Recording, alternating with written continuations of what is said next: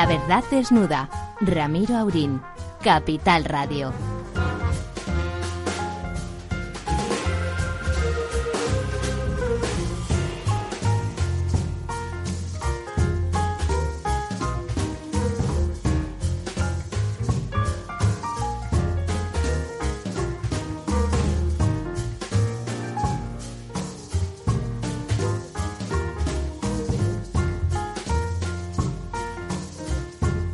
Buenas noches, aquí estamos. Hemos tenido uno de esos problemas que se tienen cuando uno no está en in situ, sino que depende de las ondas del tipo que sea para conectar y hablar con los demás. Tenemos ahí a todo el mundo, don Ramón Tamames, profesor. Pie del cañón, como siempre. Sí, señor, el cañonero mayor del barco. Don Lorenzo Dávila, espero que usted esté por ahí también. Yo estoy cogiendo las balas para el cañón de Don Ramón. las balas que eran bolas, como en las, como en las películas las de bolas, las bolas, las bolas. Lo que pasa es que voy con la pata de palo y voy más lento. y hablando de piratas con éxito, don Argemino, ¿está usted ahí también? Por aquí también, en mi puesto de, de control, por seguir por la, con la metáfora bélica. Don Argimino lo de ser pirata no lo ve bien y prefiere ser vigía arriba. Es el pirata bueno ese que no mata a nadie en toda la película. Bueno, lo, lo, de, lo de pirata funciona bien para un freelance, ¿eh? Yo creo que lo de pirata también se ajusta bastante bien. O corsario, y, no, más bien. y además como donde vive, donde vive usted seguramente es el lugar donde tener un perfil ligeramente corsario es más que conveniente. Ahí allende los mares. Bueno, pues empecemos, empecemos con esa revisión de, de las desgracias del imperio que, que, nunca mejor dicho, ¿no? O sea, la cosa sigue disparada. Ahí figura, se está desescalando porque nunca se acabó de escalar del todo el tema del coronavirus, pero los muertos siguen increciendo. Sí, siguen creciendo, pero lo hacen a un menor ritmo. Parece que la, la curva en general, haciendo una curva complicada porque se consta de muchos estados, como decimos Claro. siempre, cada uno con sus políticas, eh, parece que va bajando. Y bueno, había miedo, como decíamos hace unas semanas, de que los focos se reprodujeran en la América interior y ha habido algún susto, por ejemplo en Dakota del Sur, en una fábrica de carne que se convirtió en el foco más intenso de Estados Unidos, pero al final parece que se ha quedado bajo control. Y de hecho, ahora mismo, eh, desde hace un par de días, los 50 estados han eh, reiniciado oficialmente su reapertura, por supuesto, a diferentes niveles. Aquí en Nueva York tenemos 10 regiones, la mitad 5 ya han empezado, sector manufacturero, eh, parcialmente, sector de construcción, algunas minoristas, y Nueva York, la ciudad que es el epicentro dentro del epicentro, esperamos que el 13 de junio empiece también a, a reabrir de forma eh, parcial y, y, mesurada. ¿Cuántos miles de muertos acumulamos hasta la fecha? Hasta ahora a nivel nacional 92.000, más de, algo más de 92.000. Un ritmo, no, no, tocamos, no, tocamos, los seis dígitos todavía. Todavía no hemos llegado a los no, 100. Todavía no. Y aquí en Nueva York hemos vuelto a niveles de finales de marzo. Hemos, llegamos aquí a, a principios de abril a mil fallecidos diarios, ahora estamos en 100, en torno a 100, 112, 110. Sí, la ciudad de Nueva York tiene un recorrido como parecido a España en su conjunto, ¿verdad? Sí, el estado de Nueva York es menos de la mitad de la población de España y tiene un nivel similar de, de víctimas mortales. Sí, sí. 134 por cada 100.000 habitantes en concreto han fallecido, que es el número más alto del mundo. Si contamos, bueno, países y, y también regiones, peor que Wuhan, peor que, que la Comunidad de Madrid, peor que, que, bueno, que las regiones más afectadas. Compañeros, ¿qué le decís a Argimino? Pues yo le diría a Argimino buenas, buenos, buenos, buenas tardes aquí o buenas noches, ahí todavía la tarde. Argimino, acabo de leer que Jerome Powell está muy pesimista y que prevé una especie de eh, rebote del virus precisamente a finales de año, en el cuarto trimestre, con la posibilidad de que se precipiten los datos negativos, que es fundamentalmente el paro, que podría llegar a un 30%, dice, y comparable a la depresión de los años 29 a 33. Entonces, me parece lógico que ha habido esa inyección hoy o ayer de un billón y medio más, que ya con lo que había habido anteriormente se pone en cuatro millones y medio, billones y medio, que es un, un, un 15% del PIB de los Estados Unidos, una cosa tremenda. No, no es así. Es decir, se están tomando medidas de mucho calado. ¿no? Es, incluso se ve que en la última, el último helicóptero de dinero hay 250 mil millones para gastos sanitarios que supongo que van a cubrir los que no tenían el, el Medicare ni, ni el otro ni, ni, ni, seguro de ninguna clase. Sí, eh, bueno, buenas noches, eh, profesor. Sí, efectivamente, Jerome Powell, de hecho hemos conocido las actas de la Reserva Federal de su última reunión y han reconocido que hay una extraordinaria cantidad de, incertidumbre, grandes riesgos. Y es curioso porque dentro del campo político republicano, y aquí metemos a Jerome Powell, ya que fue elegido por el propio presidente Donald Trump, hay una división de opiniones que ayer se manifestó en la comparecencia ante el Senado de tanto Jerome Powell como del secretario del Tesoro, Steve Mnuchin. Ambos coincidieron en el diagnóstico pesimista sobre la economía, lo peor todavía está por venir, han dicho, eh, ambos con diferentes palabras, pero hay una diferencia y es que eh, Steve Mnuchin, eh, en lugar de defender directamente otra inyección económica, tanto por parte del presupuesto del gobierno como por parte de la Reserva Federal, eh, ha querido ser un poco más cauto porque ya se ha gastado mucho dinero y digamos que apuesta eh, la recuperación económica más que a otra inyección pública de dinero la, la, deja en manos de la reapertura, que es un poco la línea política de Donald Trump. Eh, ha dicho, bueno, dejemos que los estados vuelvan a reabrir, eh, negocios, restaurantes, etcétera, y eso será, digamos, el, el motor que, que, vuelva, que devuelva la economía a estar en buena forma. Jerome Powell, por otra parte, ha sido pesimista igualmente, pero aboga por continuar las acciones de inyecciones, diferentes inyecciones a diferentes sectores de la economía. Eh, apoya eh, el uso continuado del gasto público y de préstamos para reactivar la economía. Así que ahora mismo ahí está esa, esa diferencia de opiniones. Veremos cómo se computa, porque en, en el Congreso los demócratas también están apoyando un segundo plan de inyección. Don Lorenzo. Bueno, a mí me gustaría, eh, dentro de ese debate que estás eh, comentando, Armino, eh, pues bueno, las voces que están saliendo en cuanto al tema de la futura inflación, ¿no? Es decir, eh, probablemente nunca en la historia eh, de la que se tengan datos se ha inyectado tal cantidad de base monetaria en el sistema, ¿no? Y esto, pues tarde o temprano, al final, eh, es un problema económico que, que se solucionará de la noche a la mañana, igual que entramos en el problema de la noche a la mañana, se solucionará en el momento en que haya una vacuna, ¿no? Y eso puede venir en los próximos 12 meses. Eh, el día siguiente, eh, el, digamos, el boom o, la fuerza que, con la que puede saltar la economía y con la base monetaria inyectada en el sistema a través de estas ayudas puede provocar unos niveles de inflación, eh, bueno, pues, pues tremendos, ¿no? Que recuerdan o que pueden recordar a fases del pasado. No hay ningún analista que, que esté de alguna forma alertando de este problema a través de estas ayudas ingentes de, de deuda. Bueno, pues hay diferentes opiniones. Por ejemplo, un eh, famoso economista, premio Nobel, eh, Paul Krugman, que escribe mucho en New York Times y que es muy progresista, muy abierto en sus críticas al gobierno, eh, ha dicho que ahora mismo, tal y como está la economía, que las inyecciones de dinero eh, masivas, como hemos visto, como ha mencionado don Lorenzo, eh, no tienen por qué generar una inflación. He visto, por ejemplo, a corto plazo no, pero en la recuperación.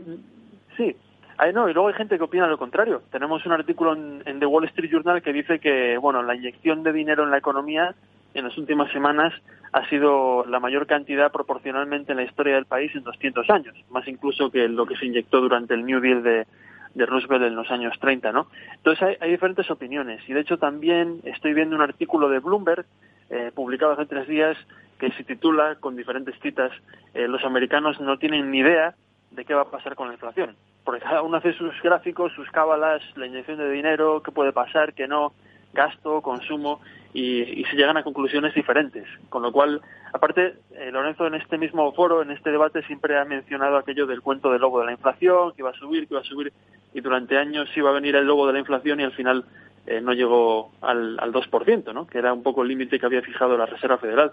Y ahora con tantas medidas nuevas y, y tan agresivas, efectivamente el, debate continúa dividido incluso yo diría, Argimino, en apoyo de, de tu tesis de que la inflación no está a la vista, Jerome Powell precisamente ha dicho también en, en relación con sus preocupación es que la inflación puede bajar todavía, es decir, que entraremos en deflación, en crecimiento negativo, eh, como sucedió en la Gran Depresión, que durante muchos años se estuvo planteando la llamada reflación, es decir, las medidas para subir los precios, porque el problema es que no había demanda suficiente para los precios.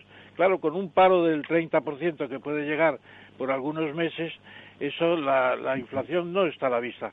Acaba de publicar el INE la inflación en España y estamos en negativo también, estamos en total deflación. De todas formas, y, prácticamente toda Europa. Es un problema de demanda que ha estado muy, muy frenada por el confinamiento. Eh, lo que hemos gastado es en alimentos, nada más. Eh, ahí están los armarios sin tocar los trajes, los zapatos, no nos los ponemos, no salimos a la calle, etcétera, etcétera. De todas formas, eh, don Ramón, profesor, yo yo disiento, disiento porque efectivamente a corto plazo. Tú siempre has estado muy preocupado por la inflación. Siempre. No, yo de hecho yo he defendido que, que hasta esta fase de coronavirus que la inflación ni estaba ni se la esperaba.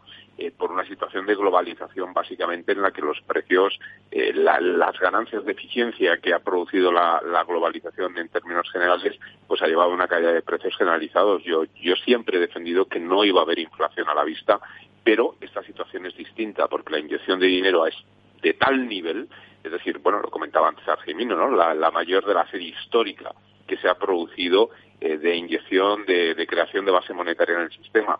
Eh, obviamente, eh, la oferta monetaria depende del multiplicador y, como tú bien dices, la caída de demanda hace que este que este multiplicador esté prácticamente nulo, ¿no? Es decir, la circulación del dinero es, es, es casi nula.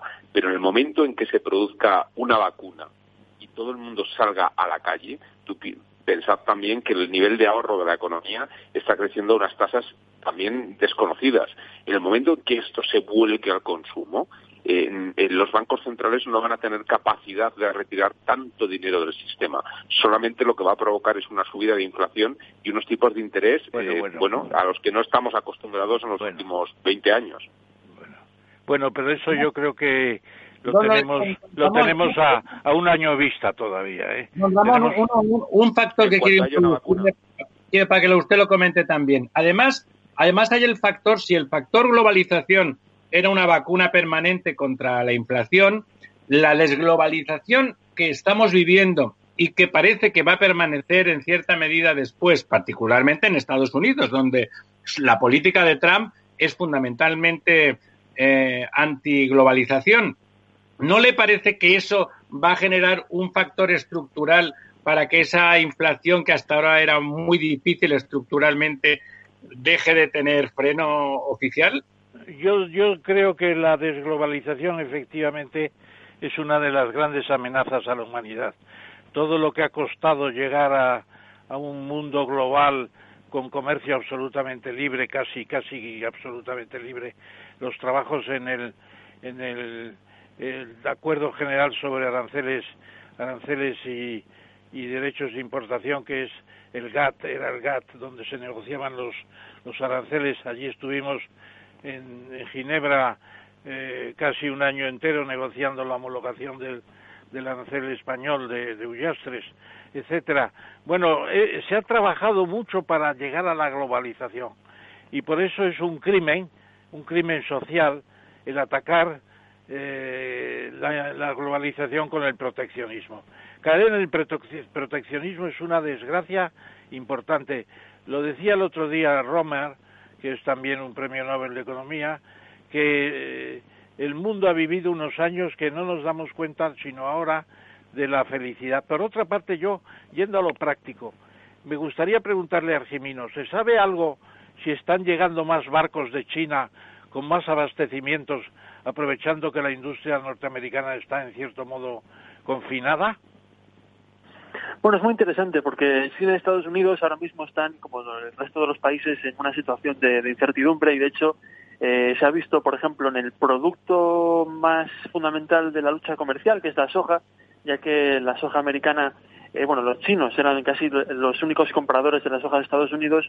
Ahora se ha visto que la soja de Brasil han tenido la mejor cosecha jamás registrada, tienen unos precios muy competitivos y como las relaciones entre Estados Unidos y China ahora mismo están en el aire, no en el aire, sino haciéndose más agrias y más contenciosas, en China, lo he visto hoy justo en la, esta mañana en la prensa china, en el South China Morning Post, decían que en, el Partido Comunista Chino se estaban planteando si no cumplir eh, el acuerdo de fase 1 firmado en enero con Estados Unidos que incluía eh, la compra de soja en cantidades masivas durante dos años, porque no les, no les convenía. Y de hecho, justo hoy, el Senado en Estados Unidos ha aprobado una ley en la que eh, dice que no va a permitir a compañías chinas hacer negocios en Estados Unidos, recibir inversión, eh, inversión estadounidense, eh, si son compañías propiedad del Estado chino o controladas de alguna forma por el Estado chino. Por eso en la bolsa la excepción han sido compañías chinas como Alibaba que han bajado con fuerza. Entonces se ven cada día es un signo de,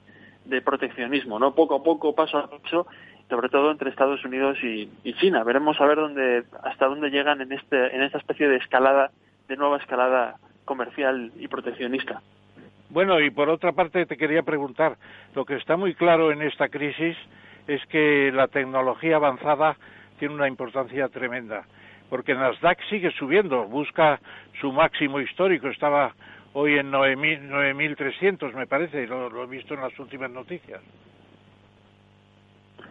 Sí, efectivamente. De hecho, Facebook y Amazon han, tocado hoy máximos históricos, porque son compañías que están sacando también un gran beneficio de, la pandemia y que además están bastante eh, globalizadas. No solamente están en el mercado estadounidense, sino son ya, eh, hace ya unos años, son grandes eh, corporaciones multinacionales con su sede en Silicon Valley y es algo imparable. Al final se habla de desglobalización, como aquí, con razón, ¿no? Analizamos qué puede ocurrir, relaciones entre países, caída del volumen comercial, de los intercambios, retórica populista, pero también eh, es inevitable pensar que es imposible poner de puertas al campo cuando tienes compañías que tienen semejante volumen de operaciones. Y de hecho, Amazon no solamente está beneficiándose de eh, el aumento disparado de las entregas a domicilio, sino que en Estados Unidos estamos viendo una verdadera oleada de bancarrotas en el sector minorista. Hace una semana fue JCPenney, la semana anterior muchas compañías de ropa y Amazon y Target y Walmart, que son las tres gigantes ahora mismo minoristas que han invertido mucho en entregas a domicilio,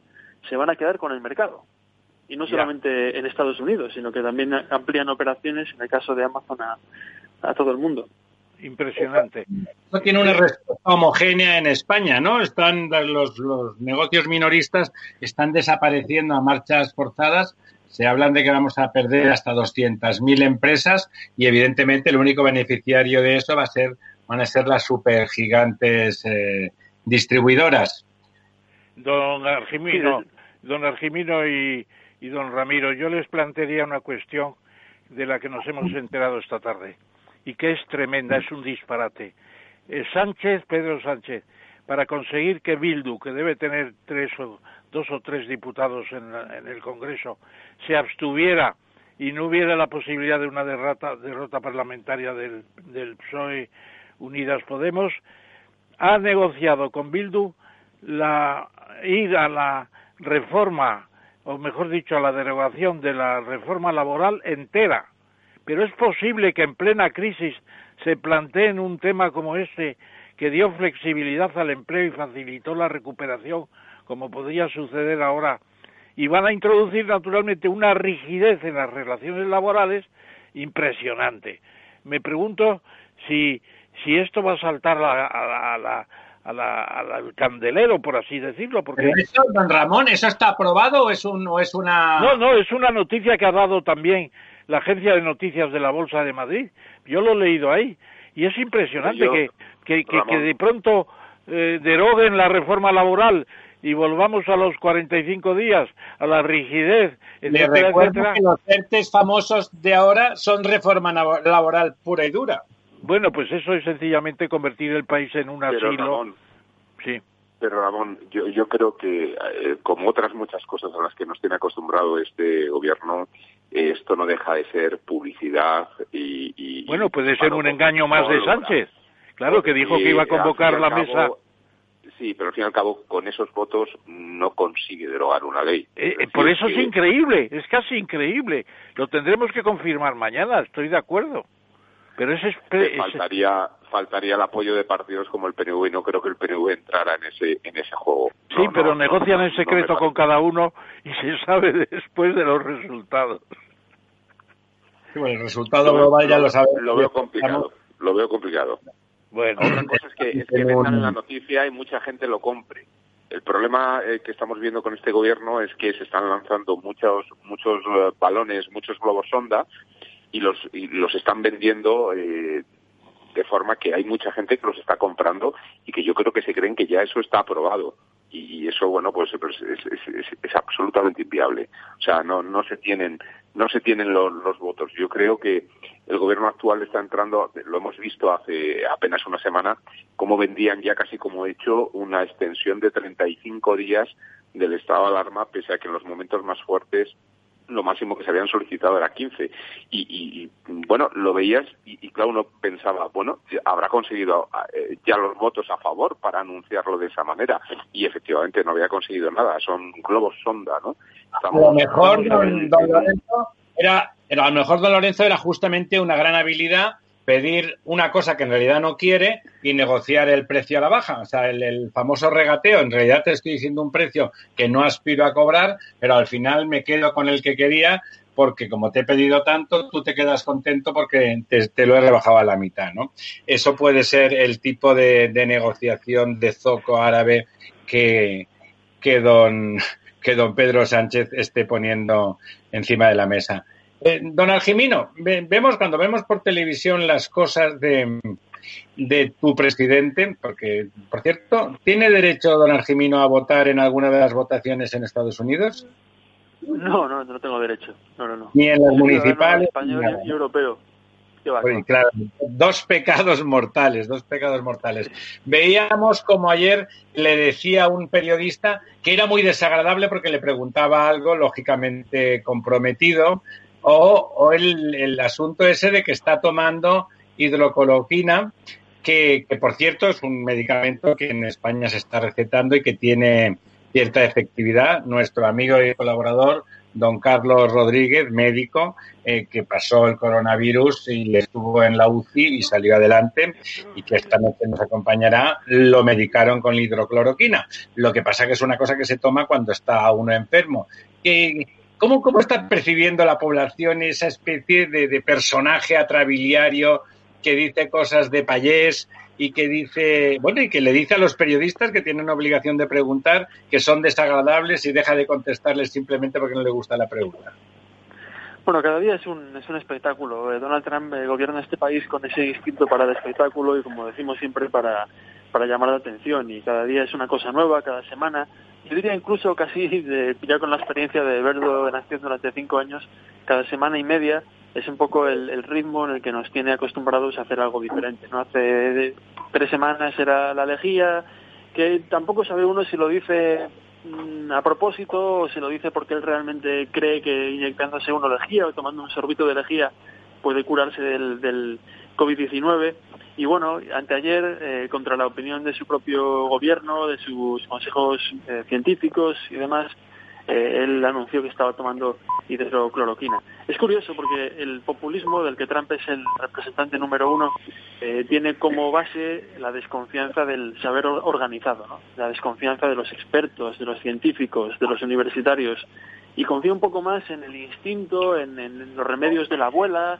en el boca a boca, en lo que dicen un, amigo suyo, y parece que Trump en este caso está predicando con el ejemplo. Así que quién sabe eh, cuál puede ser la lectura eh, entre su base. Yo recuerdo una vez más, siempre lo digo porque creo que es importante, que la popularidad de Trump eh, se mantiene siempre rígida.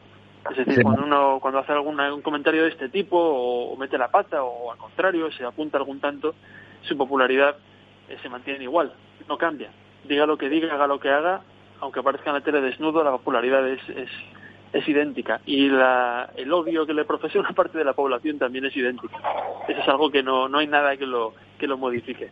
Que lo altere. Eh, Lorenzo, eh, Ramón, ¿alguna pregunta? No, ya yo creo que yo creo que ya le hemos hemos aprovechado la presencia de Jimino como siempre hacemos. Muchas gracias desde Madrid. Buenas noches, Argimino. Buenas noches. Hasta la próxima. La verdad desnuda con Ramiro Aurín.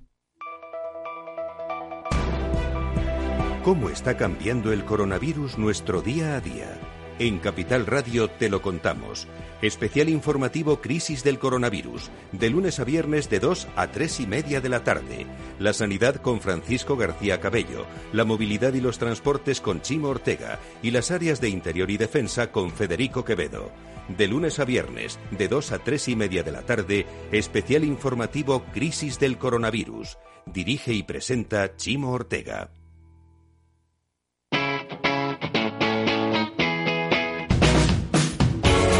Capital Radio. Despierta la economía.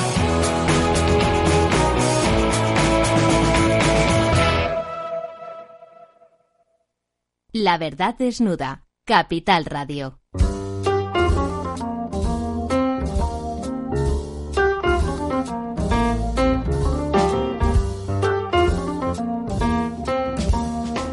Aquí estamos de vuelta y si antes hablamos del día, pues aquí lo tenemos. Don Carlos, vamos. Muy buenas, pues no tan bien como vosotros seguro, pero tirando. Bueno, bueno, bueno. Eso habría que verlo. Porque al menos usted tiene la certeza que tiene anticuerpos y un rebrote en principio le pillará, le pillará con los fusileros a punto. Bueno, por supuesto. Siempre dispuesto, como, como se dice hasta en tenis, un paso atrás ni para coger carrerilla. ¿Le ha sorprendido, don Carlos, el resultado del estudio de prevalencia que ha dado unos niveles tan bajos de, de supuesto contagio a nivel nacional? Bueno, eh, parece que eso es bastante generalizado. El, el tema, el tema de se ha empezado a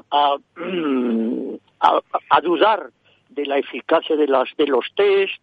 No, no, pero es claro que incluso en, en Alemania hablan de que de un 10% de población de población infectada o que haya tenido algún contacto con el coronavirus. Bueno, eso sería el doble de lo que se pregona en España, que no sé, en el a priori resulta como complicado. Pero me decía un, un epidemiólogo amigo que tra había trabajado en Estados Unidos en el CDC que, que lo que decía usted ahora, que realmente, por ejemplo, que los test rápidos son enormemente eh, improbables, que dan positivo eh, con más frecuencia de que lo que es verdad y que lo único que se puede afirmar es que si es negativo es que realmente no has tenido el virus, pero si da positivo eh, también llegar a ser dudoso que sea cierto. Sí, estoy un poco entrecortado la conversación. Yo puedo de decir que concretamente en el estudio que se ha hecho entre el personal médico del hospital de la Beata María, el, el 10% solo ha dado positivo en el sentido de que lo ha tenido, no que esté infectado. Esa prueba serológica, ya sabéis que hay una prueba serológica que hace dos parámetros, uno que se llama IgM, que habla de que hay posibilidad de estar contaminado, e IgG, que has creado defensas contra el, contra el coronavirus. Pues en el, en el hospital, con un test de, de una sensibilidad y fiabilidad notable, ha dado el 10% de todo el personal eh, sanitario y que incluso pues extrañó. Por otro lado, eh, mi hermano, que es médico y ha sido comandante de Iberia y, y, es y por el colegio de pilotos ha sido encargado de realizar un screening entre los entre los pilotos, ha dado prácticamente el mismo resultado, 10-11% de que lo han tenido, habiendo un porcentaje enorme de población que no lo ha tenido. Eh, usted es uno de los convencidos de que, de que va a haber rebrote en otoño con toda seguridad, ¿verdad? Bueno, con toda seguridad, con toda seguridad no se puede hablar porque partimos de la base del gran desconocimiento que tenemos sobre el coronavirus este gran estratega que cambia de, de forma y de color, de forma no, pero hace lo que le parece según está, eh, hay, hay dificultades para que viva. pero indiscutiblemente con muchísima posibilidad va a haber un rebote. Y el virólogo eh, que aconseja a la, a, la presidenta de Alemania, que es el virólogo de un hospital de Charity en Berlín, dice que inclusive puede ser con más fuerza, cosa que yo, mm, con todo el respeto, dudo que pueda ser. Que va a haber un repunte, casi seguro. Que mejorará por el ambiente que vamos a atravesar, por el ambiente quiero decir temperatura eh, de, verano, porque el, calor le va muy mal, sobre todo la sequedad, pues puede haber un, un descenso. Ni siquiera eso es certificable. ¿eh? De ahí, de ahí que, bueno, estos, estos frenazos de reinserción de la población puedan, pudieran, pudiesen estar justificados. Y, también, doctor, yo te saludo, Ramón Tamames. Pues, Buenas noches, profesor. Quería decirte, ¿es posible que el bajo nivel de contagio experimentado en España, aparte del confinamiento, que yo creo que los dos primeros meses ha funcionado con mucho rigor, ahora es otra cosa, pero y luego el nivel de alimentación, la calidad de la alimentación española, la inmuno, inmunonutrición. Es decir, es, es posible que España esté en un nivel de vitaminas superior al resto de Europa debido a la dieta mediterránea, etcétera, etcétera. ¿Eso ha funcionado en nuestro caso? Bueno, el, eh, la incidencia nosotros hemos de partir de 27.000 fallecidos, lo cual no es muy halagüeño. Eh, lo que sí es verdad es que en España, o sea, la población en sí mm, tiene inmunodefensas naturales. Hay dos tipos de, de defensas, la, la innata y la adquirida. Y eso es muy importante. Siempre estamos hablando de la carga viral, de hablar de vacunas, ya la vacuna nos va a defender de alguna manera, de hablar de medicamentos, pero en cambio no hablamos de cosas tan naturales como es la alimentación y el ejercicio. Tan es así que ahora se habla de inmunonutrición, de lo importante que es controlar los hidratos de carbono simples. e inclusive el, el, el tan traído y llevado consumo de alcohol parece ser en cantidades prudentes mejora la flora intestinal y, qué pega aquí la flora intestinal. No olvidemos, no olvidemos que el 85% del sistema inmunológico se fabrica en la flora intestinal. Y eso es muy importante.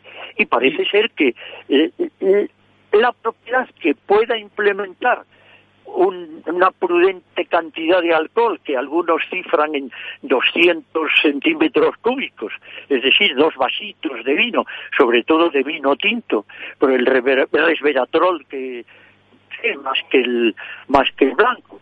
Pues puede ser que haga algo, pero fundamentalmente la alimenta la inmunonutrición se basa en buenas verduras, controlar los hidratos de carbono, aumentar alimentos que contengan omega 3 y frutos de bosque, curiosamente, porque parece ser, ahora se habla mucho de la AMPK, que es un, adenosín monofosfórico, un enzima, que actúa defendiendo tremendamente la energía celular contra la posible invasión vírica. No sé si me explico. Me parece que bastante bien. Y yo te preguntaría algo que puede resonar un poco telúrico y disparatado, pero lo bueno de estos coloquios es que se puede decir cualquier cosa sin miedo a reparaciones obligadas. Eh, ¿Es posible que la gripe española, la mal llamada gripe española de 1918, que en España tuvo 260.000 muertos, 260.000 muertos, fue el último año que disminuyó la población española. Ni siquiera en la guerra civil llegó a disminuir la población española a pesar de la sangría. Entonces, ¿se puede haber acumulado en tiempos tan lejanos una especie de inmunosatisfacción eh, que haya durado tanto tiempo? Bueno, esa ola que, tú, que, tú dices, la, ola de la influenza, mató cerca de 25 a 30 millones de personas en aquel tiempo. no, se habla de incluso de 50, 50. 1918, ¿no? Exactamente. Exacto. Bueno, pues lo que tú dices es una cosa que se plantea. Bien, pero es que específicamente el organismo defiende de lo que le atacan y con la especificidad propia del el pirata o del terrorista o del parásito celular, como es en este caso el coronavirus, porque es un parásito que se mete y, mm, estropea todo el mecanismo de reproducción eh, de, la célula, se aprovecha de, se aprovecha de la célula, la mata y luego se va a, continuar sus fechorías en el resto del organismo.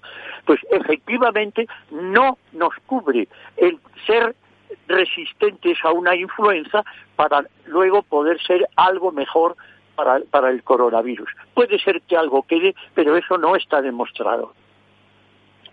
Profesor, eh, doctor, a mí me gustaría, soy Lorenzo Dávila, buenas noches, eh, por volverla a tener y bienvenido eh, y por volverla a tener de nuevo con nosotros. A mí una pregunta que me está,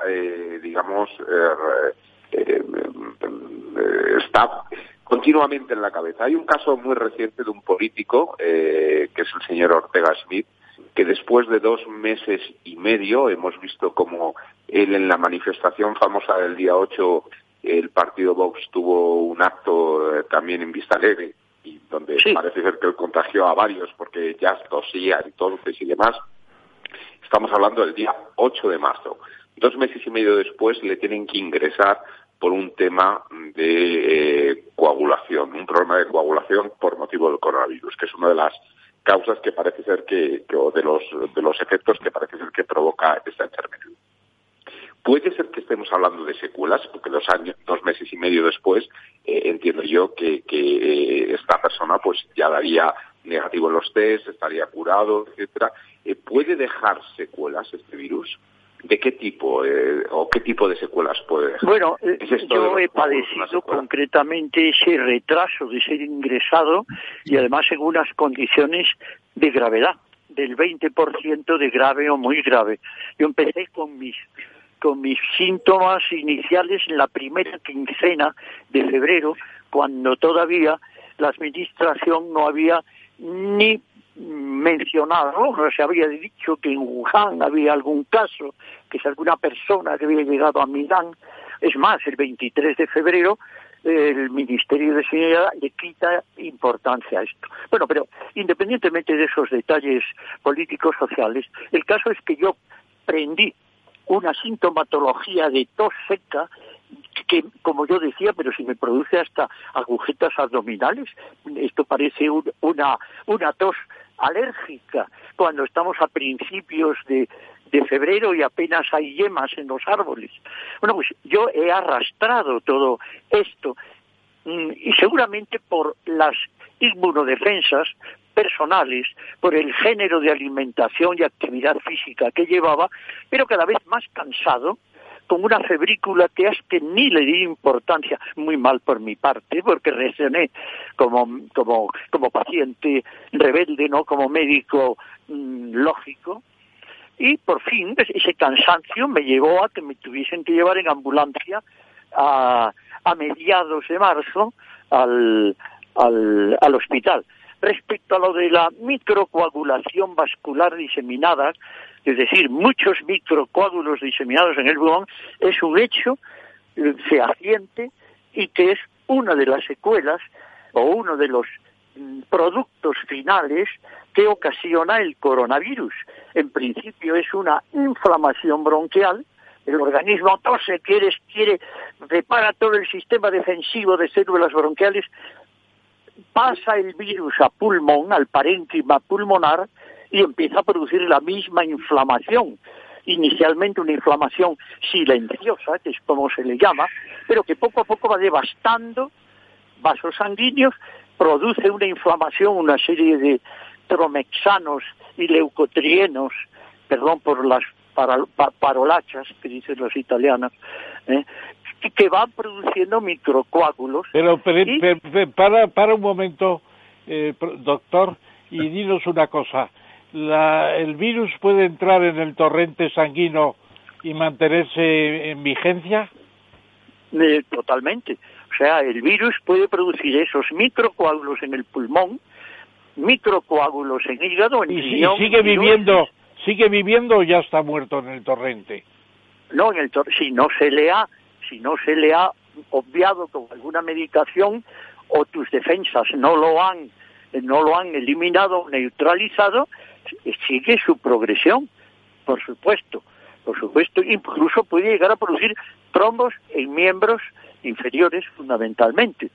Es decir, hay, tendríamos que hablar, y entonces, ¿por qué se producen trombos? Bueno, ahora no es el momento de explicarlo, pero hay razones curiosísimas y fundamentadas en, el hecho de esa inflamación silenciosa, que de paso diré que el omega 3 palia muy bien. Pero bueno, ese es otro, es harina de otro costal, si quieres luego hablamos de eso. Aceite de otro costal, aceite de otro costal. Don, don Carlos, Em, usted me contó en su momento que ahí en la Beata le trataron, y la prueba de que ha funcionado es que está usted aquí vivito y coleando y, más que activo, con hidrocloroquina. Ese producto... Con hidrocloroquina, un antibiótico, por si acaso se añadía una infección, dada, dado mi carnet de identidad, un antibiótico intravenoso y heparina, precisamente para evitar esos microcoágulos que terminan dejando el, pulmón tan denso como si fuera un hígado. Con lo cual... la hidrocloroquina, ahora se está investigando en Israel la, la potenciación de la hidrocloroquina con un antibiótico, con acitromicina, para no llegar al remdesivir este que va que, que se va a, a, poner ahora de moda y que está aprobado ya para sus para sus usos. Para su uso. Para su uso, sí. Pero, hasta ahora no hay ningún medicamento específico. Es decir, este es para el coronavirus. No. El remdesivir este, el, el, el, el, nuevo que se va a emplear, está es en función de que ha sido efectivo en el ébola. Y entonces el, por, por deducción, vamos, por deducción, por las pruebas que han hecho, el Remdesivir es activo en el tratamiento del, del coronavirus. Yo insisto, insisto, entre tanta duda, tanta, posibilidad, la vacuna que nos viene, lo que podemos hacer en este momento es utilizar las reglas de juego establecidas de lavarse las manos, de cuidar las distancias, de si hay alguien en la familia sospechoso con fiebre se le recluya cariñosamente en una habitación, si esto continúa, se le traslade o se hable con el médico correspondiente, y alimentación y actividad física, que está mm, demostrado científicamente que ambas cosas son fundamentales, dando en la alimentación unos complementos de vitaminas, un complejo vitamínico con minerales donde exista la vitamina D, donde exista la vitamina C, donde haya zinc, donde haya selenio y complejo B. Fundamental. como un libro abierto, sí, señor doctor, como un libro abierto. Y sobre todo, doctor, profesor mío y de muchos más oyentes, ¿eh? omega 3. El omega 3 cada vez más convencido, cada vez más convencido que actúa, que actúa de una forma positiva en proteger lo primero que lo que hace la hidrocloroquina. ¿Qué hace la hidrocloroquina? No deja que el virus penetre en la célula. Es decir, es bloquea la entrada. Pues el, el omega 3 actúa como una especie de pájaro carpintero que limpia la membrana, que deja nutrirse, pero que no deja pasar a los parásitos o a los piratas que destruyen la célula, a través de unas hormoncillas de 45 segundos de vida, pero que se producen muy en continuo, que dieron lugar a, a, varios premios Nobel que se llaman eicosanoides y que se han olvidado por completo en este mecanismo de defensa de virus, de coronavirus en nuestro caso. Y el ácido, los omega 3, el aceite de pescado, el aceite de, esas pequeñas gambas que comen, que comen los, las ballenas en el Ártico, ¿eh?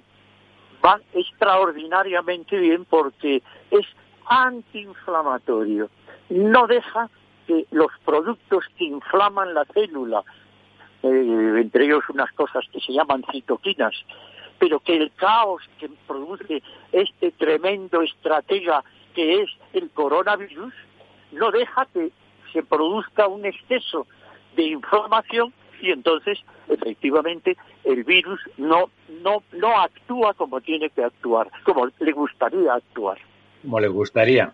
Bueno, don Carlos, como siempre, como siempre ha sido una lección y un libro abierto. Otro día hablaremos de ese, hablando de libros, de ese libro que está preparando sobre, en esa línea de lo que estaba comentando. ¿Qué tenemos que comer? ¿Cómo tenemos que alimentarnos para tener nuestras defensas sin ayuda previa farmacológica mm, lo más y posible. En el, libro, lo contaremos, ¿no? Pero yo siempre hablo del bioestilo. Mente ágil y lógica, es decir, yo me he apoyado mucho en los amigos, en la familia.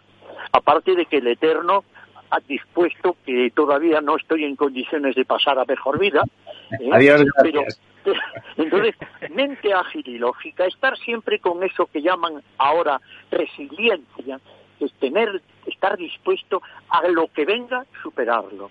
Segundo, una actividad física coherente, no tratar de ser Nadal o Messi, ¿eh? sino hacer una, una, una coherente actividad física y luego huerta, mar y granja, cuidando las grasas de origen animal, embutidos, mantequilla, quesos curados, utilizando buenas verduras. Eso poquito, ¿no? De esas cosas que ha dicho usted, poquito, ¿verdad? Poco, o sea, yo no, no voy a decir que no, no, no soy de la liga anti, ni siquiera antialcohólica, aunque yo lo, lo, lo raciono muy bien. Pero cuidado, mucha verdura, sobre todo brócoli, frutos de bosque, fruta en general, hidratos de carbono moderados, cuidando los hidratos de carbono refinados, la bollería en general, por aquello de la microbiota, esos dos billones de microbios que están pendientes de nuestra salud. Vamos, no sé si en realidad eh, somos nosotros los que los nutrimos o son ellos los que nos están defendiendo. no, son ellos los que nos están defendiendo. Pero tenemos que cuidarlos con lo que les damos de comer. Don Carlos, pues un placer, como siempre. Le esperamos en breve, le esperamos en breve y a ver si pasamos de clase y nos vemos. agua, agua en cantidad, agua fundamental, no menos de litro y medio. Doctor, y una oración por la por la Madre Beata, que te protegió tanto. Así sea. Amén. Amén. Amén. La verdad desnuda. Ramiro Aurín, Capital Radio. Bueno, la siguiente consulta nos llega desde Bulgaria, desde Sofía, la capital. Julen, buenos días. Muy buenos días, eh, señor Vicente y señor Durante. ¿Sigue usted Capital Radio en Bulgaria? Sí, hombre, lo cojo por internet. ¡Arriba! ¿Eh? Son 80 días son. Capital Radio traspasa fronteras. Para dar la vuelta al mundo. Capital Radio sí es lo mejor, ¿eh?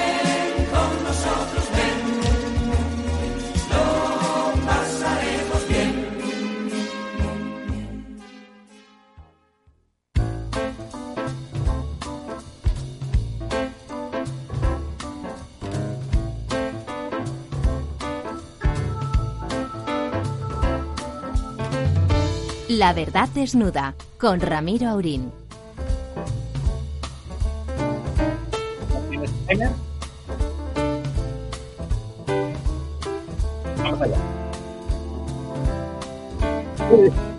Muy buenas noches. Seguimos, seguimos aquí, seguimos con nuestro próximo invitado ilustre y también nos va a aportar mucho en uno de los temas que nos preocupan de forma antropológica y que han sido capitales, el hecho de que haya funcionado como un reloj durante el confinamiento, bueno, y en lo que nos decía don Carlos, en la importancia de nuestra administración.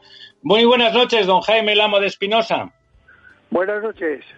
Muchísimas gracias por estar, por estar con nosotros. Hacía tiempo que a través de su amigo, el profesor Tamames, eh, teníamos apuntado nuestra lista que tenía usted que visitarnos. Bueno, nos hubiera gustado saludarle eh, personalmente, pero, ahora, así están ahora los... no podemos. Ahora no podemos, pero gran, podemos, gran, podemos. gran amigo, gran amigo Ramón Tamames desde hace muchísimos años, muchísimos años. ¿eh? Efectivamente. Pues don Ramón, le paso a usted eh, los trastos de matar para que presente adecuadamente a nuestro invitado. Naturalmente, ha sido un placer además extraordinario y en cierto modo no es ninguna compensación de la presentación que me hizo el profesor Lamo de Espinosa en la mutua madrileña en septiembre de mi libro de Hernán Cortés, que fue magistral. Gran, gran libro, Bueno, gran libro. fue, fue magistral.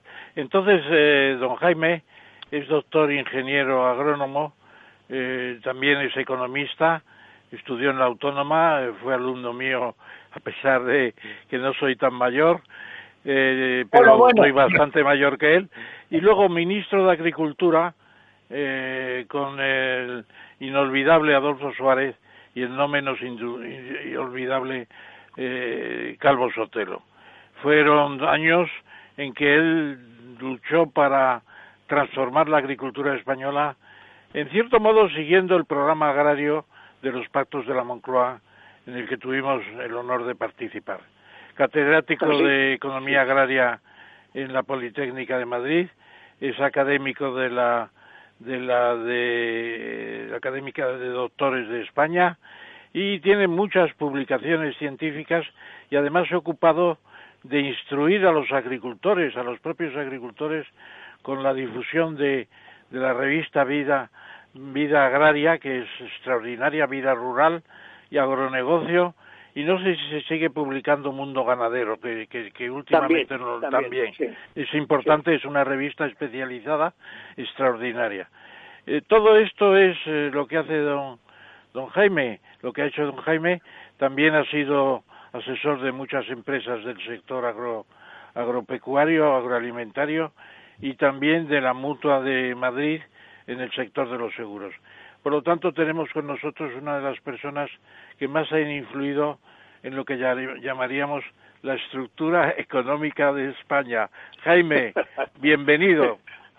Ramón, muchísimas gracias. Estructura económica de España que yo estudié en tu libro, el famoso Tamames, porque ese libro se le ya conocía por el El Tamames. Y yo estudié eso, Estructura Económica de España contigo, con Luis García Teiza en la Escuela de Agrónomos, y luego a lo largo de los años, fíjate la cantidad de veces que tú y yo hemos hablado sobre estos temas eh, Siempre. que tanto nos preocupan a los dos. Y voy a contar una pequeña anécdota, ya que has mencionado la etapa de ministro, que les divertirá a los que nos están escuchando. Cuando yo dejé de ser ministro de Agricultura de la UCD, Ramón me regaló un dibujo precioso hecho por él, que era una paloma picasiana, magnífica, que decía, que a la parte de arriba decía, qué gran ministro fue, aunque fuera de UCD. Don Jaime, en estos tiempos que corren, a pesar de la evidencia, todos los españoles se han dado cuenta de que no falta en el supermercado, en ese, en las tiendas de alimentación, que eran de las pocas que podían seguir abiertas, no faltaba esos productos del campo, el abastecimiento estaba garantizado, no ha faltado en ningún momento y en ningún momento se han disparado los precios. Por ejemplo, cómo esa importancia y que intuitivamente todo el mundo ha percibido, a pesar de eso, hace apenas unos días hemos tenido que oír de, de boca de la ministra de Trabajo, la, la improbable Yolanda Díaz, casi u- el insulto de la pretensión o de la presunción de que en el campo español se producían situaciones eh, de esclavismo. Eh, Dos preguntas, una más o menos obvia. ¿Le, parece a usted que tiene alguna justificación eh, probatoria el- esa, esa acusación? Y bueno, y segundo, ¿cuál es el valor real de, de- la- del campo español en- en una situación de emergencia como la que hemos vivido? Bueno, yo empiezo por decir que la gente probablemente no es consciente de lo que ha ocurrido a lo largo de los últimos tres meses. En el mes de febrero, el campo se puso en pie de guerra y empezaron unas tractoradas, unas manifestaciones muy fuertes, y yo, y yo lo llamé en un, un, titular de vida rural, el campo llama a la puerta. A los 15 días aquello había ido mucho más lejos. Y comparé lo que estaba pasando con el grito de Munch, diciendo, el grito del campo, queremos precios justos. Porque lo que decía el campo es, no puede ser que nosotros tengamos unos costes muy fuertes y que se nos paguen a precios inferiores. Bueno, pues bastó con que se produjera el estado de alarma para que todo el campo se quedara pacificado, volviera a su trabajo ordinario, se estableciera la cadena del sistema agroalimentario en una continuidad absoluta y el, eh, España entera, los ciudadanos españoles han estado abastecidos desde el 12 de marzo, el día que empieza la alarma, hasta el día de hoy, perfectamente, sin problema ninguno, sin que haya faltado ningún tipo de producto, y eso es gracias a la colaboración de la cadena, es decir, los agricultores, los ganaderos, la industria agroalimentaria y las, y las tiendas, los supermercados, los hipermercados, eh, etcétera. Realmente ha sido una cosa fantástica y yo los he llegado a llamar héroes anónimos porque lo están siendo, trabajan todos los días, se levantan temprano, se acuestan tarde, hacen sus trabajos y nos proporcionan pues, la carne, los alimentos, las eh, frutas, las verduras, en fin, todo lo que necesitamos. De ahí que yo crea sinceramente que, en fin, por decirlo de un modo tranquilo y suave, que la expresión de la ministra haya sido pues un error, un equívoco, un mal momento, porque si de algo no se le puede decir al campo, es, es esclavitud. De eso, esa expresión aplicada al campo demuestra no conocer lo que es la vida del campo hoy. Don Ramón. Efectivamente, yo coincido plenamente con, con don Jaime. Yo he visto incluso en los olivareros altivos que decía Miguel Hernández en Jaén, he visto cómo han ido mejorando las casas de en medio del campo destinadas a la gente que tiene que permanecer varios días, cómo había exigencias de, de confort, cómo se han mejorado los sitios para albergar, etcétera, etcétera. Pero en esa línea eh, de, preocupación, además, los, eh, los cosecheros temporales que vienen tampoco se, se son personas que, que, no sepan defender sus derechos. Eso es lo primero que tenía que saber la ministra de Trabajo. Las cosechas de primavera, don Jaime, se han salvado con las facilidades que ha hecho el Ministerio de Agricultura. Eh, ¿Es posible que quede una parte de las cosechas sin recoger? ¿En qué situación estamos? Estamos, el ministro Planas ha tenido, está teniendo muchos aciertos y ha enfocado este tema con muy buen criterio. Desde luego su disposición, su decreto para mm, que ahora pretende prorrogar hasta final de septiembre con la finalidad de que los eh, parados eh, puedan acudir al medio rural para atender la recolección de cosechas eh, básicamente de frutas de, hueso, melocotón, cerezas, nectarinas, etcétera, y hortalizas, etcétera. Esa, esa disposición es una gran disposición que está produciendo un cierto efecto, que es movilizar gente desde las ciudades hacia el campo para recoger cosechas. Es verdad que con menos impacto que en Francia, porque en Francia hay una pasión por el mundo rural que se nota en París, se nota en las grandes ciudades, que en España no existe. Y por tanto, para un francés, acercarse al campo, aunque sea recoger cosechas, es algo grato y placentero. En España eso no se da de igual modo. Pero creo que la disposición de planas es una disposición positiva, que debe prorrogarse hasta el mes de septiembre y es más, yo la abriría un poco más para que puedan ir más personas y desde más lejos, que no tengan que ser desde municipios cercanos, sino que puedan ser de una provincia a otras, con la finalidad de ayudar a los agricultores a recoger las cosechas de primavera y verano, que son cosechas muy importantes, hasta llegar a la almendra, hasta llegar prácticamente a la cosecha de almendra. ¿eh? Me parece, me ha alegrado mucho lo que ha dicho usted, porque desde, desde la profanidad que es lo que tenemos nosotros con respecto al campo, en la actitud del ministro Planas nos ha parecido que cuando ha conseguido evitar las intromisiones del señor Iglesias, ha sido siempre positiva y, más que bien intencionada, ¿no? Y más que bien intencionada. Eh, estos días, justamente, cuando estamos hablando, del, se está hablando del, Green Deal y de la, del, de la Europa Verde, eh, algunos, algunos representantes del, del mundo ah, agrícola, representantes legítimos y conocedores, mostraban cierta inquietud de que eso acabara em, perjudicando indirectamente a, la agricultura y que quitara fondos de em, quitara fondos de, de, la PAC, ¿no? De la PAC que parece que se ha manifestado muy necesaria para que Europa tenga una agricultura estratégica y una independencia alimentaria. Usted que conoce bien ese mundo, ¿qué, tiene eso de, cierto? Pues tiene de cierto que hay, en este momento sobrevuelan, eh, yo diría que dos, eh, dos cisnes negros un poco sobre la agricultura española. Uno es el de la PAC y otro es el del Brexit. El de la PAC, ¿cuál es? Pues que si el Reino Unido se va, como se está yendo, como se ha ido, de la Unión Europea y por tanto deja de ser contribuyente neto y perdemos esa parte de los recursos que quedaban en el presupuesto, eh, habrá que mm, recomponer ese presupuesto. Y la parte agraria que estaba recibiendo, por ejemplo, en España, de la renta agraria española, un 30% aproximadamente, unos 600 millones de euros, proceden de fondos europeos, pues podemos acabar perdiendo un 10, un 15, un 20%, llegan a decir algunos, los quizá los más exagerados. Y eso evidentemente sería una, un perjuicio grave para la agricultura española. El otro es el Brexit, porque naturalmente el mercado del Reino Unido, que era un mercado natural de la Unión Europea, pasa a ser un mercado tercero y por consiguiente estamos corriendo riesgos de tener unos aranceles muy superiores a los actuales y en algunos casos aranceles de mucho riesgo, por ejemplo, para el vino, para el cava, para las hortalizas y para algunos grandes productos de la economía española, eh, de la economía agraria. Otros países no, porque, por ejemplo, somos grandes exportadores de carne de porcino a China y esa es una corriente que se sigue manteniendo, afortunadamente. Y la pregunta siguiente, que si me lo permite el, el moderador es la, es la que voy a plantearle.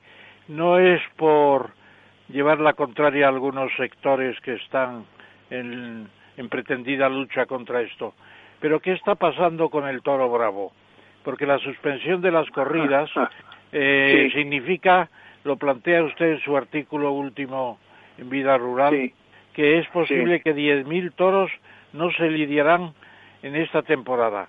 ¿Qué está pasando? ¿Está ya ¿Está el toro bravo ya en el Palacio del Hielo? Está, está un poco en el Palacio del Hielo. Es decir, eh, está ocurriendo una cosa. El toro está unido a las ferias en España. Ha venido siendo históricamente algo vinculado a la... Empezaba con las ferias de la Magdalena y las fallas y terminaba con las eh, fiestas del Pilar. Y mientras tanto, pues era Sevilla, San Isidro, etcétera, corridas, una corrida tras otra, todos los pueblos a lo largo del mes de agosto, etcétera. Y cada vez que no hay una corrida de toros, pues son reses bravas que quedan en el campo, en las dehesas, que no tienen venta posible. Que envejecen, que, envejecen. Que envejecen y que acaban en el matadero. Eso por parte de los ganaderos, que pierden una, mm, un animal vivo que ecológicamente y biológicamente debe conservarse, porque, en fin, forma parte de nuestra de nuestra propia esencia.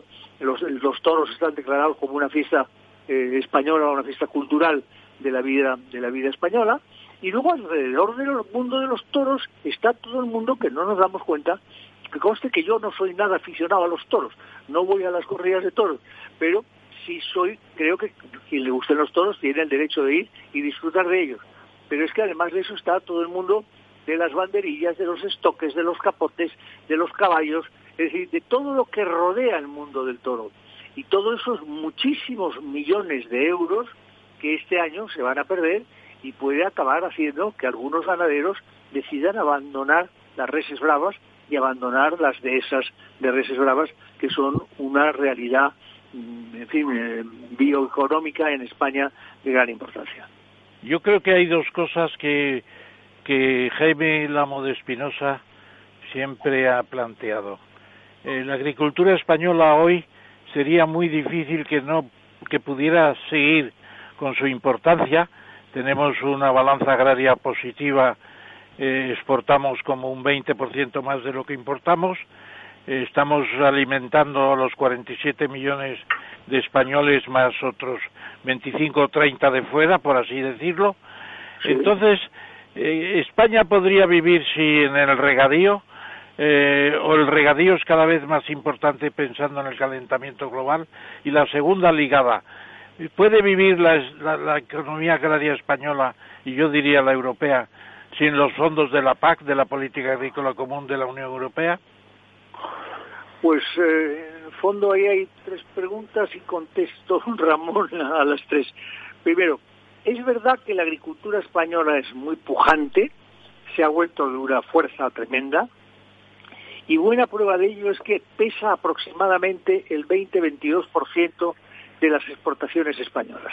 Ese es su peso real, por encima del automóvil, por encima de los bienes de equipo, por encima de las manufacturas, etc. Tiene un peso auténtico y además mantiene sus tasas de crecimiento. Por tanto, es un sector muy crucial que hay que conservar. En segundo lugar, la mayor parte de la producción que se obtiene para esas exportaciones procede del riego. Eso ya nos lo puso sobre la mesa Joaquín Costa, nos lo puso, lo había puesto encima de la mesa un siglo antes eh, Jovellanos, y, el riego, yo he dicho muchas veces en, conferencias y charlas que la agricultura española será de riego o no será. Yo creo que cuantas más hectáreas de riego se conserven en España, eh, más potencia agrícola tendremos y mejor estaremos situados de cara al, mundo al mundo entero. Y luego efectivamente, nosotros es que alimentamos y producimos productos de extraordinaria calidad. El cava es un producto que compite con el champán de un modo verdaderamente notable. Las frutas y las hortalizas españolas son apreciadas en el mundo entero y el porcino, como decía antes, en, China de un modo extraordinario.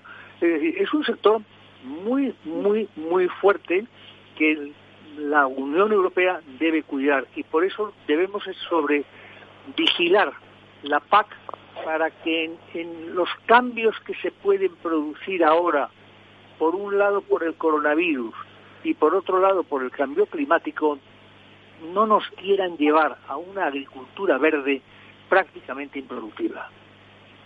Don Jaime, en este en esa línea de lo que comentaba usted, ahora mismo que se está el tema del agua como recurso cada vez más escaso, pero que al mismo tiempo es más susceptible de gestión tecnológica, por decirlo de alguna manera, más allá de a la rogatoria y a las romerías, el, campo tradicionalmente ha defendido su derecho al regadío de una forma emocional. Eh, es el momento, empieza a y si no lo, si no lo hay, no habría que elaborar una estrategia fina, vamos a decirlo así, que se insertara en toda la política hídrica del país que reservara de una forma no perjudicial para el conjunto de esa política el agua suficiente para el campo? Yo así lo creo. He defendido muchos años que debíamos luchar y debía trabajarse por un pacto nacional del agua que supere además muchos mm, eh, egoísmos eh, de, de, comunidades autónomas eh, poco, poco racionales. Yo he defendido durante mucho tiempo eh, un plan que elaboró Borrell, eh, que era un plan de, conexión, de interconexión de cuencas agrarias, de tal modo que todas las cuencas agrarias de España estuvieran interconectadas para, según los momentos, llevar agua de unos sitios hacia otros. Yo creo que España necesita un gran pacto nacional del agua, que además le viene bien no solo al sector agrario por los riegos, también por los temas del agua urbana y el aprovechamiento de residuos mm, de, de, las edades, de las estaciones depuradoras de aguas residuales, sobre las cuales existe en este momento una advertencia por parte de la Unión Europea en la llamada Directiva del Agua, que desgraciadamente España no se está cumpliendo, no la está cumpliendo y nos están aplicando sanciones, pero todo ese conjunto introducido un gran pacto nacional del agua entre todos los partidos políticos, a mí me parece que sería una pieza clave de cara al futuro. Permítame que le recuerde que don Ramiro Aurín es un especialista en temas de hidrología, de hidrología y que ha insistido mucho en la necesidad no solo del pacto, sino de un regulador nacional que marque, digamos, una política clara y, decidida. ¿Qué cree usted, don al respecto? sé de sus conocimientos porque sé que es un gran ingeniero de caminos, muy especializado en este tema y yo estoy también en la idea del gran regulador, ¿eh? absolutamente. Don Lorenzo, ¿no le dice usted nada? a, mí, me gustaría, estoy, estoy escuchando muy atentamente a nuestro invitado y me gustaría, don Jaime, hacerle eh, una pregunta. Eh, em, durante los últimos años eh, en España ha habido un, no un despertar, pero sí un, un gran crecimiento de toda la industria agroalimentaria, digamos, de valor añadido, de aporte de valor añadido. La transformación del producto de género en producto más elaborado. Lo hemos visto en los vinos, lo hemos visto en muchísimos productos. Y uno de los grandes embajadores a nivel internacional que permiten ese 20% que, que comentaba don Jaime de, las exportaciones españolas vinculadas al mundo de la agroalimentación. Es un dato brutal. las restauraciones, los restaurantes internacionales, los restaurantes de, de lujo que de alguna forma introducen en Estados Unidos el jamón ibérico, o lo introducen en China, o lo introducen, o los vinos, etcétera. Eh, claro, una crisis como esta de, que estamos sufriendo ha, frenado en seco todo, todo, toda la restauración a nivel mundial. ¿Cómo se está viviendo en el sector este temor o este freno que puede existir en ese producto de calidad que, que aunque en el, digamos, en, en el hogar español ya ha entrado porque ya es un producto más, más habitual, pero sin embargo en otros países entra a través de estos, de estos intermediarios, de estos embajadores. Esto, esto se está resintiendo. No me refiero al producto de las hortalizas de calidad, pero commodities, sino a esos otros productos elaborados, a esas anchoas, a esos eh, vinos, aceites de oliva de alta calidad, que, insisto, en estos países entran más a través de estos restaurantes. Bueno, yo creo que es que se está produciendo un cambio con el coronavirus muy importante que casi no nos estamos dando cuenta. En primer lugar, cuando yo hace 40 años empecé a hablar, en España no había, escrito nunca nadie la expresión sistema agroalimentario y yo la puse eh, de moda, yo lo que trataba era de interrelacionar el mundo de la agricultura, los proveedores de bienes de, de inputs agrarios para la agricultura, la industria agroalimentaria y la gran distribución. Después hubo que introducir en esa cadena la red oreja, que se fue ampliando cada vez más, hostelería, restaurantes, cafeterías, etcétera, y después entró la gastronomía. Y entró la gastronomía con una fuerza tremenda y la gastronomía española ha tenido y tiene un impacto eh, mundial, verdaderamente. ¿Qué es lo que está pasando ahora? Está pasando que la red oreja está cerrada que muchos de los productos que eran típicos de la red oreca y no de en cambio de consumo hogareño, como puede ser en buena parte el cordero, como pueden ser los lechones, como pueden ser todo un conjunto de productos, se han venido abajo en sus precios. Si miráramos ahora mismo la diferencia en precios y, el mercado de lo que acabo de mencionar y de algunos otros más, nos daríamos cuenta perfectamente. Y eso está produciendo un impacto a nivel mundial. Los cavas están cayendo, en, su consumo, por ejemplo, en España. ¿Por qué? Porque el cava está ligado a las bodas, los bautizos, las fiestas, la, diversión, la, ilusión, el ánimo, etcétera. Y en este momento, pues eso no lo hay. Por tanto, ahí tenemos un cambio de paradigma, eh, una reducción de la propensión al consumo en ese tipo de productos y una vuelta al tipo de productos clásicos del consumo de hogar y en ese sentido... Pero de, de menor valor añadido. De menor valor añadido, ¿no? Claro, productos de menor valor añadido y la gente, pues para beber en casa vino, pues bebe vino de menor calidad y consume productos de, otro tipo de precio. Y eso está cambiando, y eso se está notando, ¿eh? Y eso si se pregunta a los agricultores, y se pregunta sobre todo a la industria agroalimentaria, lo cuentan, lo cuentan y lo cuentan muy explícitamente. Y no, no es un tanto frustrante de que España, que bueno estaba tratando de coger ese tren perdido frente a países como Italia o como Francia que han sabido vender muy bien la calidad de los productos de valor añadido de los quesos, los vinos, etcétera, ¿no? Eh, eh, ese tren que estaba cogiendo se vea un poco frustrado precisamente porque este freno de un año o el tiempo que tengamos que, vivirlo de alguna forma paralice ese ese ese ese salto a esa primera liga internacional junto con Italia, Francia. No lo va a paralizar, quiero decir, el mismo freno que estamos experimentando nosotros también lo está experimentando Italia y Francia. Por tanto, todos vamos en ese, en ese tramo de la alta calidad del producto premium, todos vamos a menor velocidad de la que íbamos antes. Y una de dos, o la recuperamos todos o no la recuperará nadie. Yo creo que la iremos recuperando poco a poco, pero muy lentamente, porque, en fin, voy a decir algo que a lo mejor no voy a decir. Yo, Ramón lo sabe porque he hablado con él de este tema, yo mi impresión en cuanto a la caída del Producto Interior Bruto y el efecto sobre el empleo y sobre la, en general la industria y los sectores económicos en la economía española, eh, soy bastante más pesimista de los datos que leo normalmente en los periódicos y que comprendo que además en muchos casos pues se dan en los límites que se dan porque no se quiere tampoco preocupar demasiado al lector. ¿eh? Yo ahí en relación con lo que ha dicho Lorenzo Dávila, que me parece muy bien que haya esas comparaciones de dinamismo y de competitividad en determinados sectores, eh, y solamente como ilustrar el caso, ¿no? En la agricultura los italianos no tienen nada como el ejido de Almería, por ejemplo. No han conseguido una concentración de tal calidad y de tal dinamismo en hortofrutícolas, fundamentalmente en vegetales. Y luego un segundo tema, un segundo tema es el azulejero, eh, lo de lo de Castellón. yo me acuerdo hace 40 años que se admiraban los azulejos italianos o portugueses. Bueno, pues ha sido eh, solamente China se puede comparar con España en azulejos. Y por último, en el tema de de elegido los azulejos y también la se me ha escapado la tercera cuestión. Con esas dos tenemos de momento puedes, puedes puedes añadir tranquilamente el aceite de oliva y no la confección. Iba a decir la ah, confección. es decir el caso Inditex no existe en toda Europa no existe en toda Europa. no existe. bueno. Pero puedes añadir también incluso otros productos porque por ejemplo en el aceite de oliva hace 40 años el aceite de consumo mundial era el aceite de oliva italiano. Hoy es el español que compite perfectamente con el italiano y que tiene una calidad auténticamente excepcional.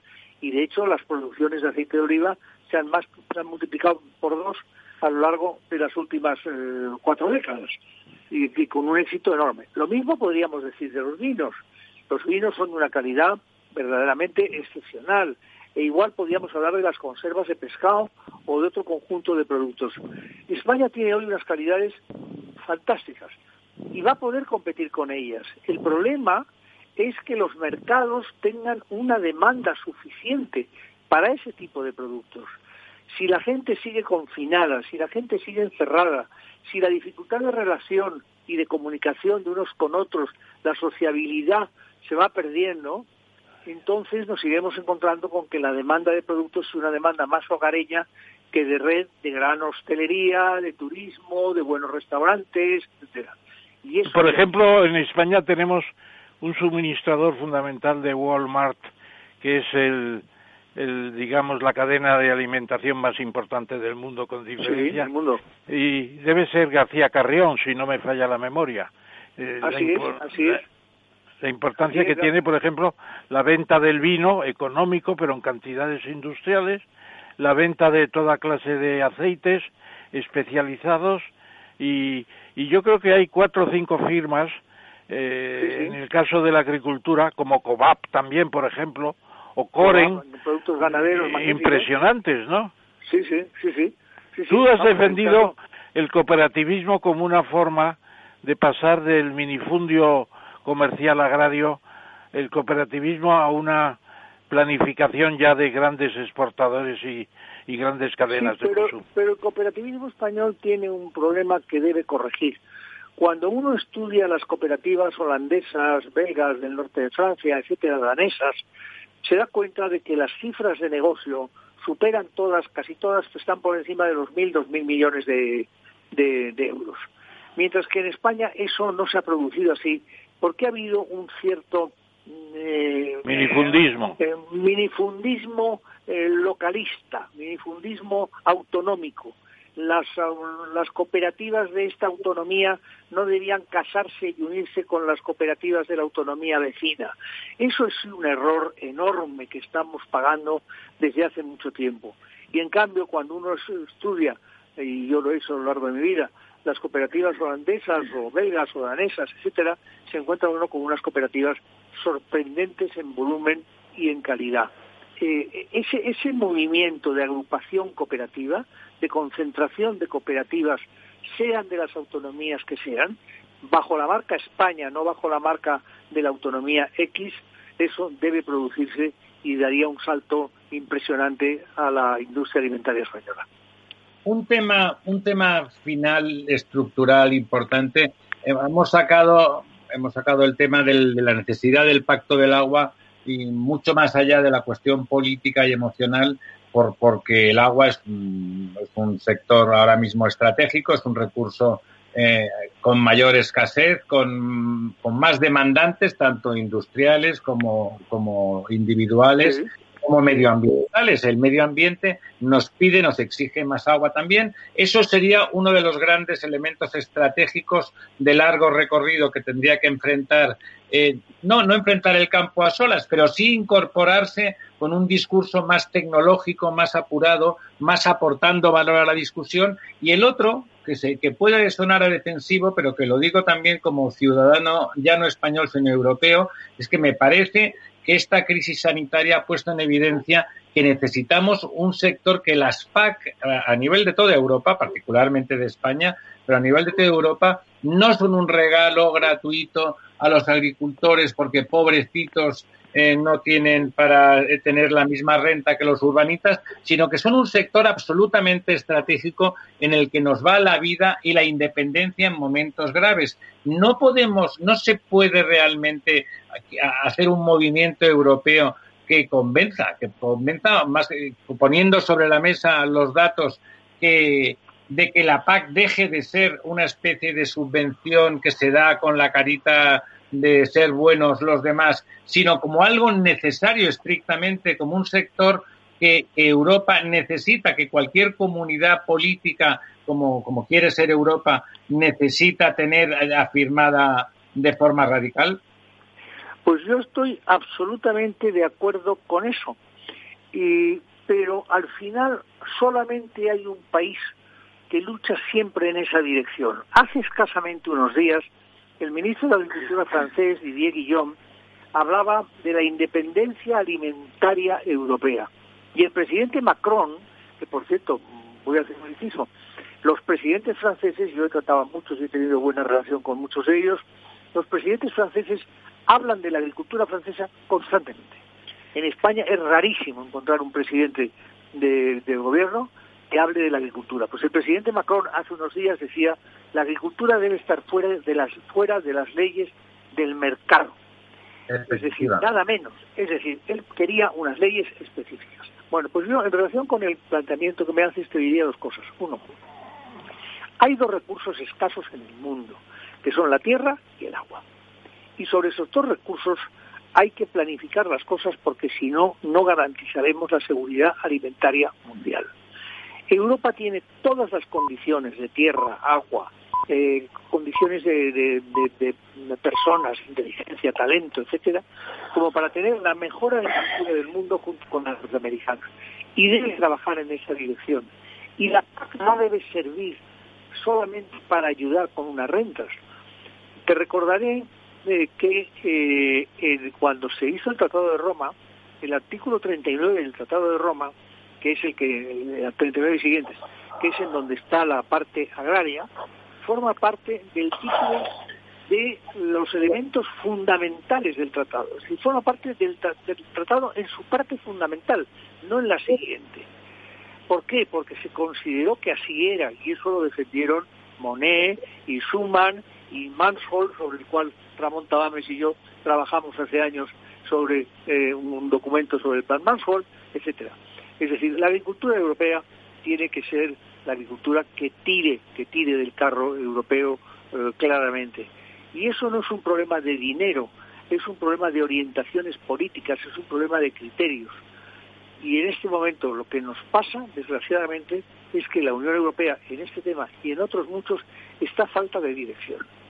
Yo no veo en este instante personalidades de la categoría de Giscard o de Delors o de cualquiera de los muchos que yo he conocido eh, tirando del carro europeo y tirando en concreto del carro agrario. Macron, Macron, lo acaba de citar usted, ¿no le parece que está en esa tradición de presidentes ilustrados y que sí que tienen claro que la agricultura trasciende la condición de un sector económico más? Sí, Macron no está porque todos los presidentes franceses están, no falla uno, ahí no falla nunca ninguno. La Merkel también lo está, pero el resto de Europa, el norte de Europa está absolutamente lejano y ausente de la agricultura. Esa división que hacíamos antes entre los llamados productos mediterráneos del sur y productos continentales del norte, de algún modo sigue generando una visión continental y una visión mediterránea.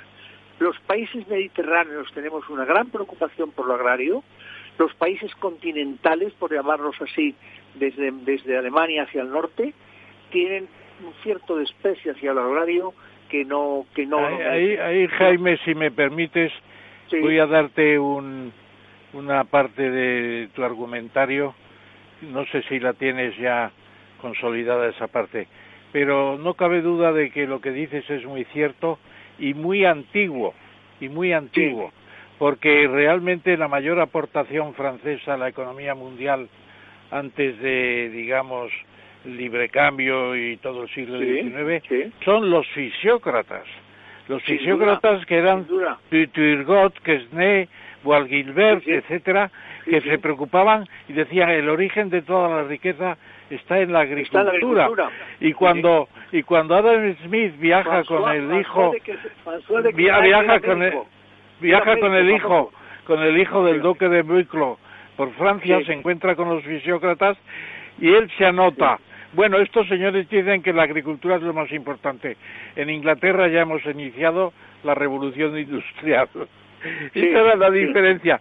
Los franceses mantienen el eco de la fisiocracia. Los, franceses mantienen eso, y bueno, y mencionando, François de Quesnay era un médico famosísimo que se metió en ese mundo y, produjo las teorías fisiocráticas, y luego, oye, puesto que mencionas esas fechas, si nos vamos hacia eh, el Reino Unido, nos encontramos con un señor como Thomas Robert Malthus, que nos dice en un momento determinado el riesgo que corre el mundo en los años venideros y estamos en esos años porque vamos camino de las 10.000 millones de personas para el año 2050 o para el año 2000 y pico, eh, eh, en la cual puede haber una escasez alimentaria importante en relación con la población. Por eso yo insisto mucho, tú que me lees a menudo lo sabes, sobre la seguridad alimentaria mundial, que en este momento está peligrando. Y hay un dato que demuestra que esa inseguridad existe, y es que los fondos soberanos que funcionan por el mundo, sea de origen árabe o de origen chino o de origen nórdico, están dedicados a comprar tierras con aguas en el mundo entero para garantizar el abastecimiento de sus países, cosa que en los demás países no se hace. Bueno, antes de que terminemos, con la venia también de nuestro director, haré una glosa, mejor una lectura, de cómo termina un artículo tuyo reciente. Y es, son las palabras de Don Quijote. Dice, ah. sábete, Sancho, que todas estas borrascas que nos suceden son señales de que presto ha de serenar el tiempo y han de sucedernos bien las cosas, porque no es posible que el mal ni el bien sean durables, y de aquí se sigue que habiendo durado mucho el mal, el bien ya está cerca. Palabras de Don Quijote. Pues muchas gracias, Ramón, por haberlo leído y por citarlo, las dos cosas. ¿Eh? Bueno, gracias. A mi, gran profesor Ramón Tamames. ¿eh? le, vamos a escribir en los días sucesivos que van a pasar desde hoy para invitarle a escribir en otro foro sobre esos temas estratégicos de los que hablábamos, la necesidad del gran pacto del agua y del gran pacto por la estrategia europea alimentaria. Ha sido. Yo le, yo le, aclaro, le aclaro a don Jaime que Ramiro Aurín. Una cosa que se nos queda ahí colgada, que ha mencionado Ramón Talames al principio. Los dos participamos, cada uno en nuestro sitio, en su momento, en los pactos de la Moncloa. Y de ahí salieron cosas muy interesantes que hoy valdría la pena reconsiderar. Muy bien, muy bien. Pues hablaremos de ello eh, muy en breve, don Jaime. Muchísimas gracias. Un placer. Muchas gracias. Un saludo, Jaime. La verdad desnuda. Capital Radio.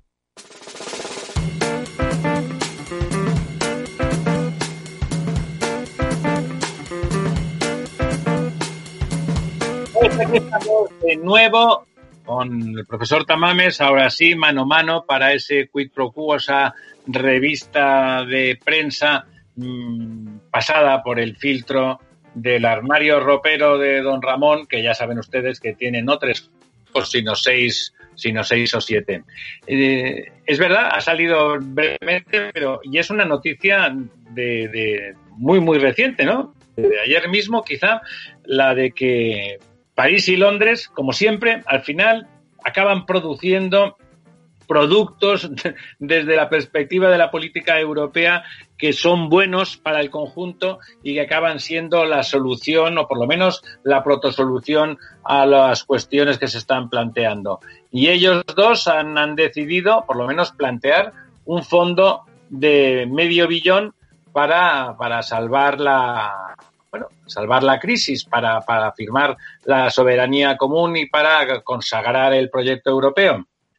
Sí, además la particularidad del acuerdo de Macron y Merkel para ponerse en marcha el Fondo Europeo, pues eh, esto puede significar el Fondo Común Europeo que con el criterio de tener una sanidad a la altura de las necesidades, Recordemos aquí que hablamos muy bien de nuestro sistema sanitario, pero en Alemania tienen ocho camas por cada mil habitantes y nosotros tenemos 3,8 camas, menos de la mitad. Eso es un dato importante. Toda Europa tiene que mejorar mucho en sanidad. Y esa sensación es la que ha llevado a la creación de este fondo de medio billón, como ha dicho el profesor Aurín, y ese medio billón va a ser en forma no de subsidios, por lo que se ve, ni tampoco de créditos, sino parte del presupuesto europeo que se va a ensanchar y con emisiones de, de títulos para conseguir ese dinero en el mercado internacional que seguramente serán ya mutualistas, es decir, en proporción a cada uno de los 27 países de la Unión. Es muy importante cómo se va a desarrollar esto.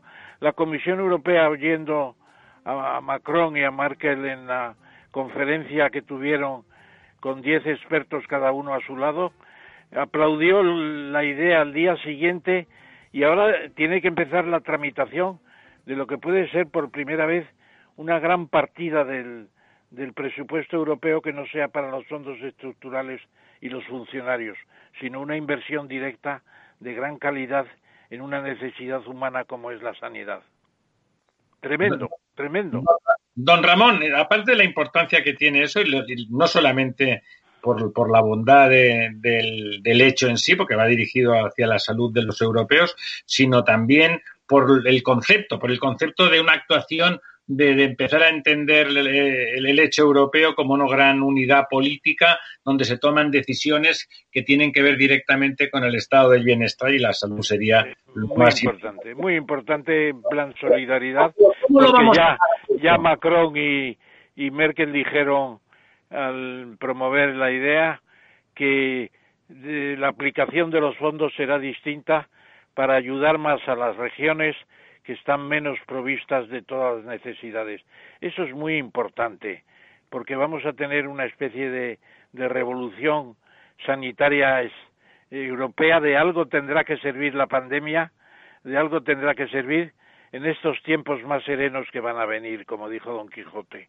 Pero ¿cómo vamos a pagar eso, don Ramón? Si ya estamos... Pues ya en... le digo, ya es el, el, superestado europeo, la federación de 27 países, va a emitir en los mercados de capitales, en proporción a cada uno con su PIB, y va a emitir eh, en los mercados de capitales para absorber 500.000 millones de euros y se ingresan como un como una, un fondo en el presupuesto europeo y se gasta en el otro lado del presupuesto en hospitales, en camas, en operaciones quirúrgicas, en epidemiología, etcétera, etcétera. Bueno, hemos hablado, hemos hablado brevemente del, del Brexit y cómo, y cómo la salida del Reino Unido perjudica, perjudica al campo español, porque el campo, el español del todo el campo europeo, es eh, recepcionario neto de fondos y por lo tanto al reducirse eh, las aportaciones de un país que era aportador neto, pues evidentemente eso nos perjudica. Pero más allá de eso, el Brexit, que ya era una pelea complicada y que se estaba haciendo cada vez más irracional, con, con, la situación actual donde no se puede ver la gente, no se pueden hacer esas, esas maratonianas reuniones donde las, las comisiones de, de, los dos países, llamando país al conglomerado europeo y el Reino Unido, finalmente en última instancia, en, hablando por los pasillos, se llegaban a algunos acuerdos. Eso telemáticamente es muy complicado y parece que vamos a no ni a un choque de trenes, vamos a, a una salida de lo más distópico, ¿no? Da una salida abrupta mmm, por la tangente, ¿no? Bueno, realmente eh, ha puesto usted el dedo en la llaga en, en, en, la problemática, porque en la conferencia última, que ha sido virtual, eh, electrónica, pues de cada lado había, se les veía en la penumbra, porque estaban al frente los principales, eh, Frost y Barnier, los dos cabezas de la negociación, había a cada lado 250 funcionarios, nada menos, nada menos, que están participando en cada fase de la negociación y esta es la tercera. Bueno, ellos quieren echarnos de los caladeros de pesca. Nada, no quieren dar ya nada de conservar, a cambio también de entrar ellos en los europeos, porque han hecho como los noruegos, diga, la pesca de las de los eh, fiordos es nuestra. La pesca mm, en torno a las Islas Británicas va a ser del Reino Unido, indudablemente, nos quieren echar. Y luego también hay muchos problemas, se dice en España que puede haber problemas con los aceites, los vinos, que pueden entrar con una fuerte imposición en aduanas. Y luego además está el juego, dice Barnier, juego limpio, y dice dice Frost, defenderemos nuestros valores. ¿Y cuáles son los valores? Pues hacer el Singapur, el macro Singapur del Támesis, es decir, un paraíso fiscal para el resto de Europa, que vaya todo el mundo a invertir allí. Y claro, y luego está también detrás de todo esto el futuro tratado de libre comercio con el Reino Unido, donde pueden tener casi la reintegración de la Gran Bretaña en las antiguas trece colonias. Con, Estados Unidos, quiere Con Estados Unidos, sí, eh, eh, es una discusión tremenda, de una altura y de un nivel de, de, de, belicismo extraordinaria. De cinismo. No, nos damos cuenta todavía. Ha dicho Barnier, no se puede tener lo mejor de los dos mundos. No, ustedes tienen que, eh, digamos, nivelar situaciones con situaciones. No, el, Reino Unido vuelve un poco a los orígenes corsarios, ¿no? sí, un poco la chulería de los mejores tiempos de Drake. Efectivamente, dice, el continente se ha quedado aislado por la tormenta, ¿verdad? Más o menos, más o menos. Bueno, eh, una de las cosas que quizás está, está saliendo poco y tenía que ver con lo que comentaba antes don Lorenzo, la, la, la irrupción de, de, un aumento de liquidez descomunal sobre todo va a ser patente cuando aparezca la vacuna, en lo cual en cuestión de, de unos meses resultará que el confinamiento perderá total su total efectividad y su total necesidad, es el ahorro. La gente, asustada además, como está todavía por la memoria de la última crisis de 2008, está ahorrando, bueno, ya se ha visto que era poco, porque las familias, millones de familias están entrando en crisis eh, de liquidez brutal. Eh, bueno, entonces ahí tenemos por un lado ese ahorro que la gente está amarrando y por lo tanto está consumiendo poco y poniendo poco en marcha la maquinaria. Y por otro lado, el gobierno de Sánchez que pone cara de que ellos no van a pedir un rescate. ¿Y cómo, cómo, se, cómo se cuadran esas dos ecuaciones?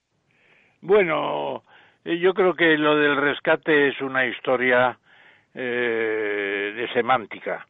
Es decir, eh, trae el recuerdo de Rajoy que pidió 41 mil millones de fondos al, al MEDE eh, para la crisis financiera, para, para que no se hundieran las cajas de ahorro y se las llevaran los bancos, pero naturalmente con el balance nivelado.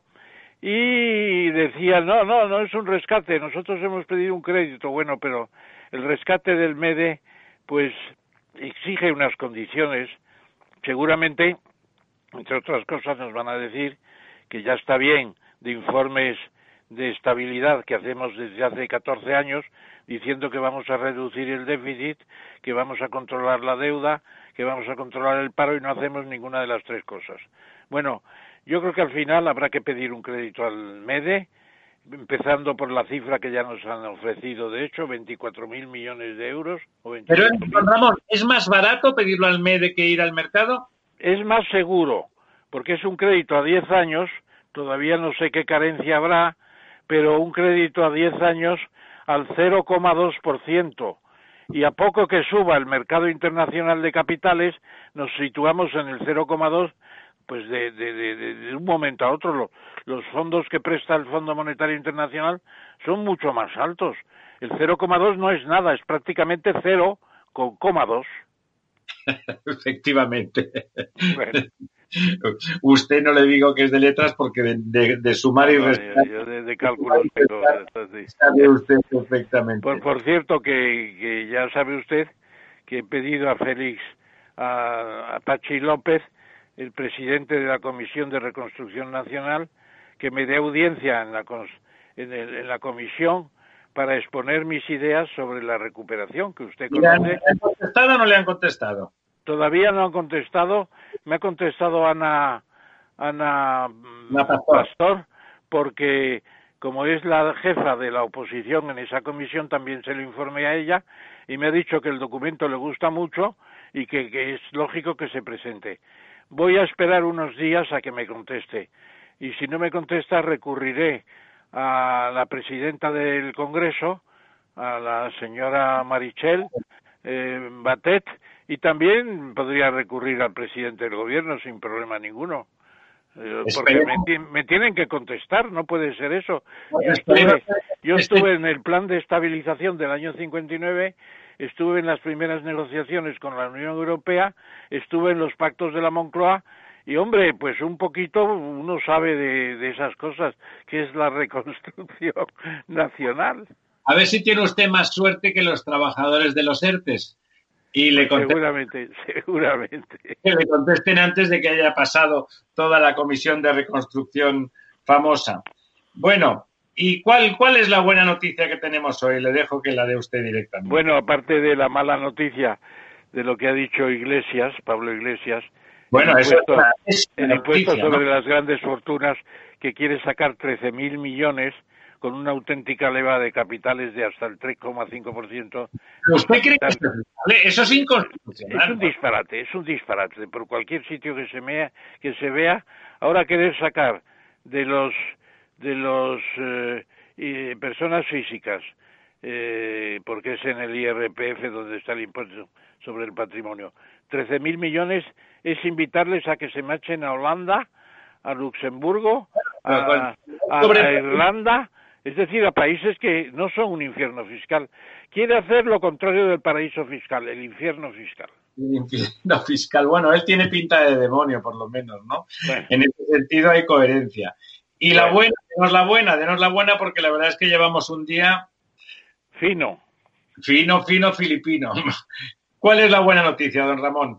La buena noticia es que España batió en 2019 por séptima vez el récord de visados dorados, que son los que se conceden en determinadas circunstancias para residir en España libremente, salir y entrar por el país sin problemas de visados normales, etcétera, lo cual sucede con países que no son de la Unión Europea ni tampoco de la OCDE. Claro, y es el caso de China, que tiene de los visados que se fundamentan en la adquisición inmobiliaria de por lo menos medio, medio millón de euros. En China tenemos 455, Rusia 42, Irán curiosamente 21, Estados Unidos 16, México 11 y otros países 134. Es decir, son países que tienen dificultades con las con los con los, con los visados y que están en esa situación, ¿no? Eh, pues eh, está bien, pero hay muchas propuestas de que se vaya a una situación mejor para hacer posible bajar la cifra como Portugal a 250.000 euros y duplicar o triplicar la cifra global seguramente. Bueno, don Ramón, hablando de Portugal, no, no lo hemos sacado en, todo el día, pero la situación de Portugal no como un paraíso fiscal, sino como un lugar amable y un lugar donde eh, la gente que, que, aporta valor es bien recibida, está, está creando como un modelo eh, encantador de serpientes, ¿no? Encima, Portugal es un país eh, de buen clima, es un país agradable, con unos precios bajos y las condiciones empiezan a ser como que dan ganas de comprarse un piso en Lisboa, ¿no? Pues es el modelo, el modelo Madonna, que lo implantó Madonna, la actriz, hace como tres años cuando se compró ¿Ah, una casa de lujo en Portugal, fue muy comentada y detrás de Madonna fueron mucha más gente. Y entonces se instauró el sistema de los visados de oro, a que me he referido ahora, y en Portugal han tenido un éxito extraordinario, sobre todo teniendo en cuenta la dimensión del país, claro. Es la quinta parte de España en términos económicos o la sexta. Y las cifras de, visados de oro es formidable. No tengo aquí el detalle, pero es extraordinario. Y China considera a Portugal en estos momentos como su socio práctico más importante y ya han comprado parte de, del puerto de Lisboa y lo que te rondaré Morena porque tienen relaciones muy buenas precisamente con China. Claro, es un gran puerto atlántico y es verdad que además las condiciones fiscales para los residentes eh, son mucho mejores, mucho mejores. Son muy buenas. bueno, pues hasta aquí hemos llegado. Ha sido una jornada estupenda con Argimino, con nuestro queridísimo doctor Carlos Rodríguez, que, además es, es muy interesante, ¿no? Don Carlos, don Ramón, que nos cuenta desde la vivencia personal, que pasando, incluida el paso por la UBI, la supervivencia, además la supervivencia estupenda y ahora mismo que está enfrascado en la elaboración de un libro sobre, sobre esa dieta, esa, esa inmunonutrición con la que debemos de enfrentar este otoño la posible, el posible del, del virus, antes de que esperemos la próxima primavera llegue, llegue la, la vacuna. Y finalmente, don Jaime Lamo de Espinosa, que ha estado conciso, en sintético y, bueno, y brillante, porque hablaba de lo que, de lo que más sabe y cuando uno hace eso, pues la verdad es que siempre... Y, y Argimino como siempre. Argimino como siempre, eh, aportando valor en sus comentarios sobre, sobre el imperio. Pues nada, don Ramón, un abrazo y nos volvemos a, a hoy, como mínimo. en contacto, un abrazo. En contacto. Hasta, el próximo, Hasta el próximo miércoles, don Néstor. Muy buenas noches, amigas y amigos. Hasta el próximo miércoles.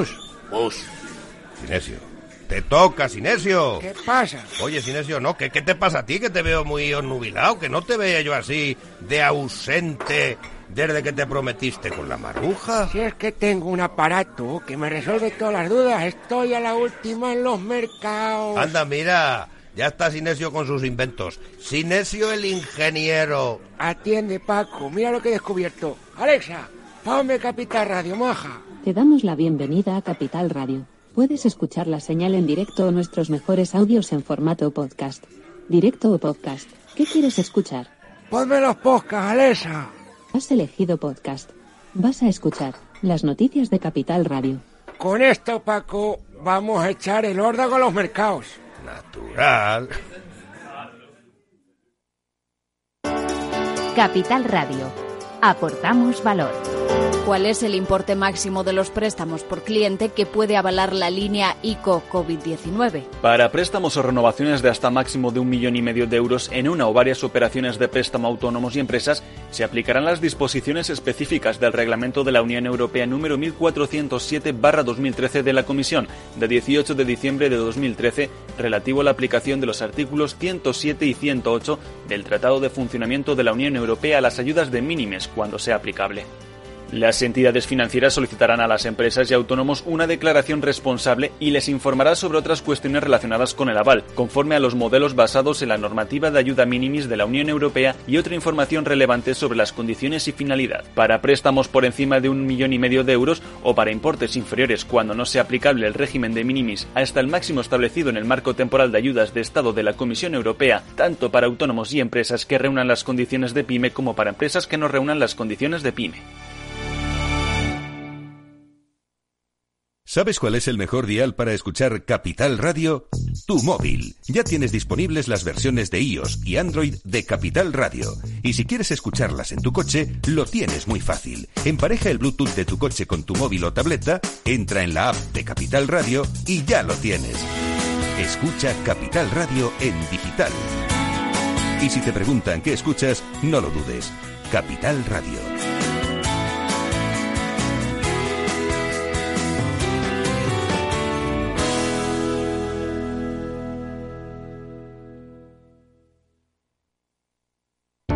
Para personas inquietas, Capital Radio.